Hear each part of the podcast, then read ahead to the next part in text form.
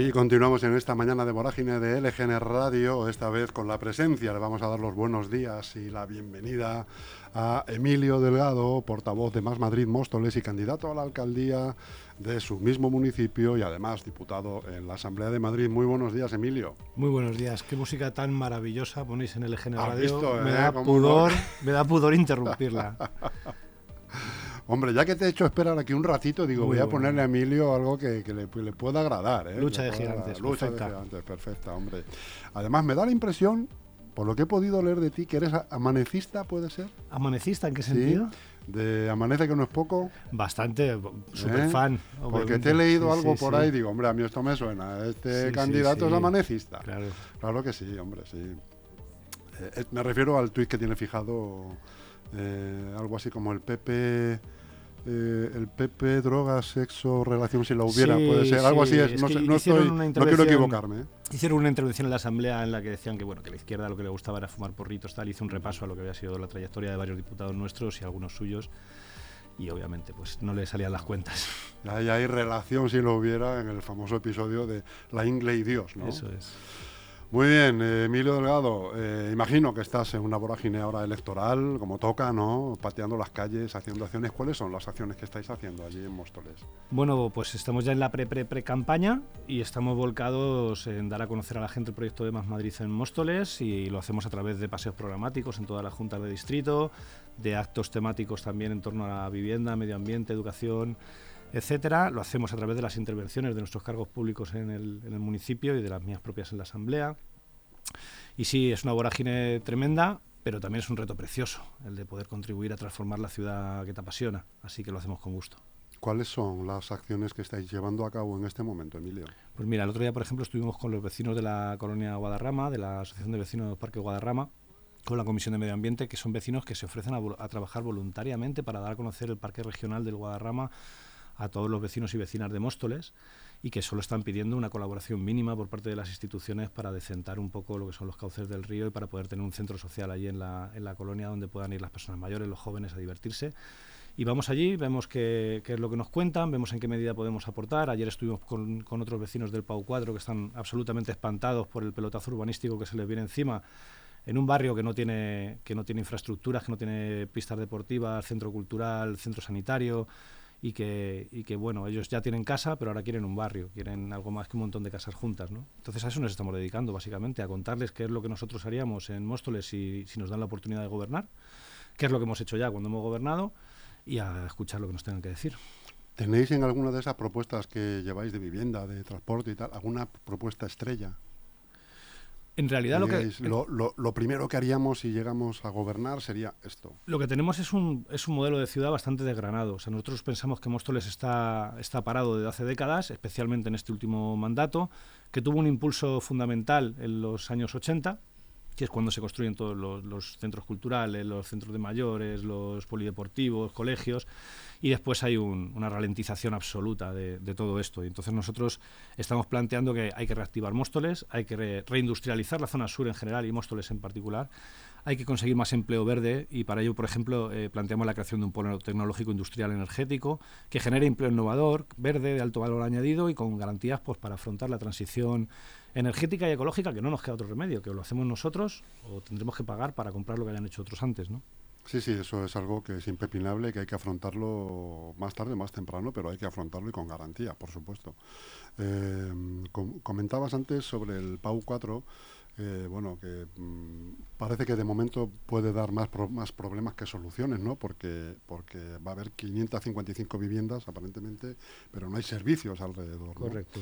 Eh, ya estáis vosotros ahí plantando esa, esa, esa- ese dilema, ¿no? De, bueno, igual no interesa esto, hacerlo de esta manera. Interesa, pero sí, no, no de esta manera, ¿no? Lo que están haciendo en el PAU 4 no tiene nombre. O sea, hay 10.000 vecinos y vecinas que tardan una eternidad en salir de- del PAU 4 porque no les han hecho, no les han conectado con la R5 que lo llevan pidiendo pues décadas.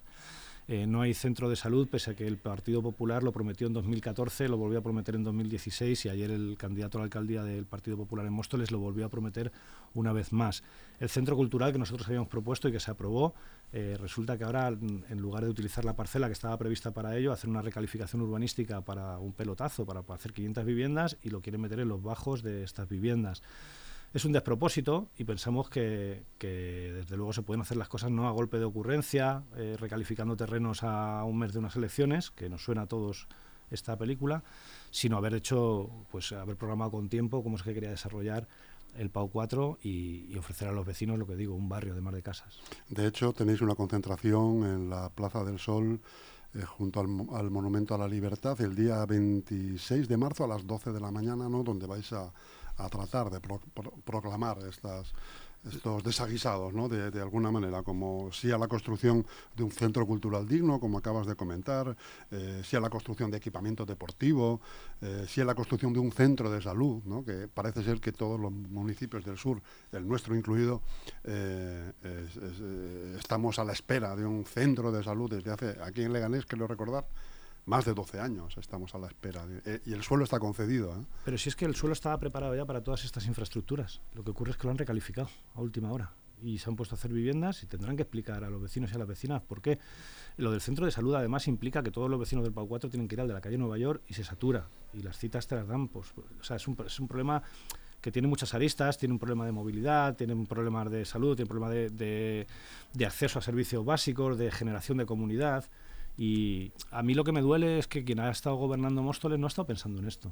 En Móstoles, desde el año 95, todos los alcaldes que han pasado por allí eh, están o condenados o procesados por corrupción, a excepción de uno, que es el que gobernó cuando Más Madrid Móstoles cogobernó la ciudad. Eh, y entonces parece que han tenido la vista puesta en otras cosas que no tenían que ver con las necesidades de los vecinos, con una idea de Móstoles, con desarrollar nuestra ciudad. No la han cuidado, ¿no? Parece que da igual que hables de Gürtel, de Púnica, de las tarjetas Black o de la ITV. El orden de la trama no altera al corrupto. Al final, todas las energías eh, y, la atención se han ido a cuestiones que beneficiaban intereses particulares y nadie se ha estado ocupando todo este tiempo de, de, la ciudad, de una ciudad que necesita reactivarse porque tiene un potencial enorme. Como digo, hay vecinos que nos ofrecen trabajo voluntario, que ofrecen ideas, que están pendientes. El movimiento vecinal, por ejemplo, está roto. Por primera vez en la historia no ha acudido alguna asociación histórica como la JON 23 al pleno, sobre el, al, pleno que hubo sobre el estado del municipio en protesta por la falta de participación vecinal y por la caída de los presupuestos participativos. Entonces hay que reordenar Móstoles, con sentido y hay que reactivarlo. Una pena que digas eso cuando fue el pueblo que se levantó contra los franceses, joder, y que digas ahora el movimiento vecinal está roto. No, no solo contra los... pero suena mal, macho. Es que en Móstoles, todo lo que han claro, y, y, la Juan 23 en concreto, esta asociación tuvo un papel fundamental en el desarrollo del movimiento vecinal en los años 70 y 80. Tiene mucho que ver con que tengamos hospitales, colegios, con que se asfaltaran las calles, y a esa gente no se la puede dar la espalda y mandarla a su casa. Es una vergüenza lo que se ha hecho con el movimiento vecinal en Móstoles y nuestro compromiso, desde luego, es reactivarlo desde el día uno. Emilio, con todas las movidas estas que tiene la corporación del Ayuntamiento de Móstoles, eh, ¿os han hecho la campaña?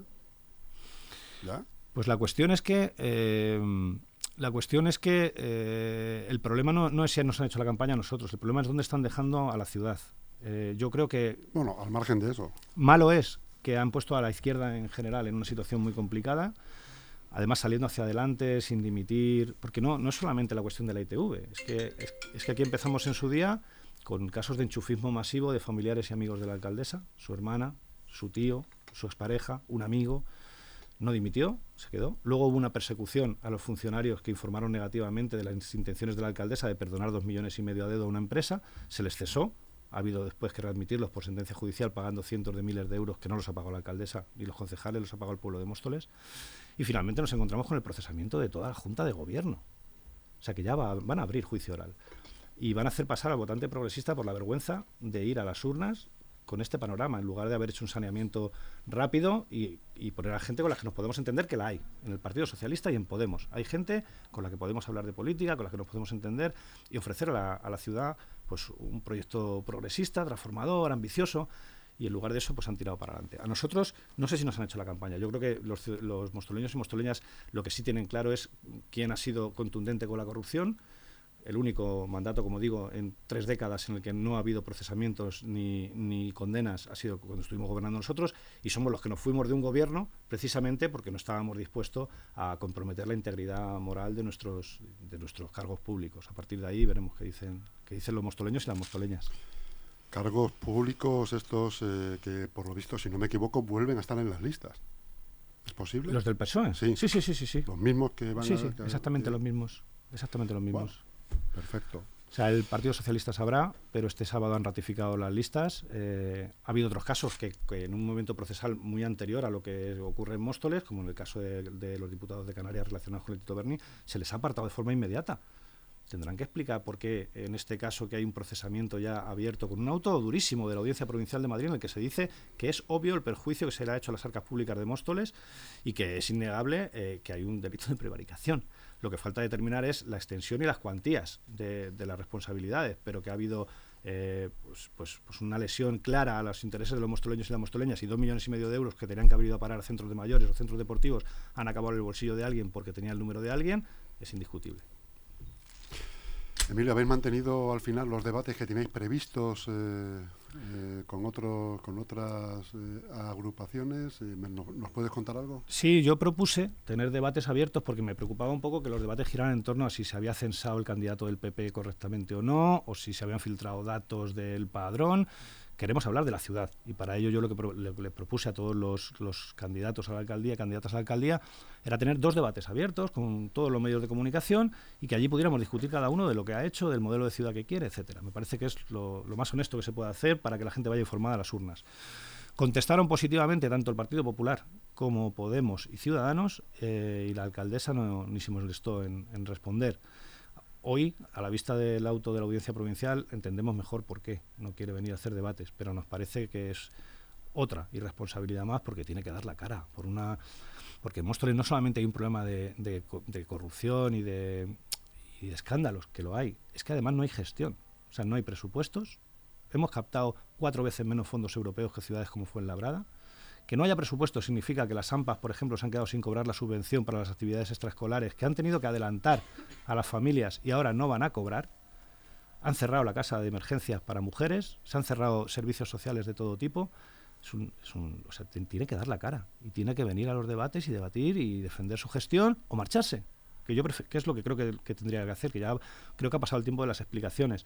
Pero si a pesar de eso se atornilla la silla y la señora Pose decide eh, atarse al sillón y no, salir de su posición, lo mínimo que se le puede pedir es que venga a defenderla públicamente, claro. Emilio Delgado, portavoz de Más Madrid Móstoles y candidato a la alcaldía de Móstoles, eh, pues te deseo mucha suerte, muchas gracias por tu tiempo. Espero volver a verte antes de que, si puede ser, antes de que sean las elecciones, hablaremos con tu jefe de comunicación para ello. Encantado de venir cada vez que me llaméis. Muchísimas gracias. Igualmente.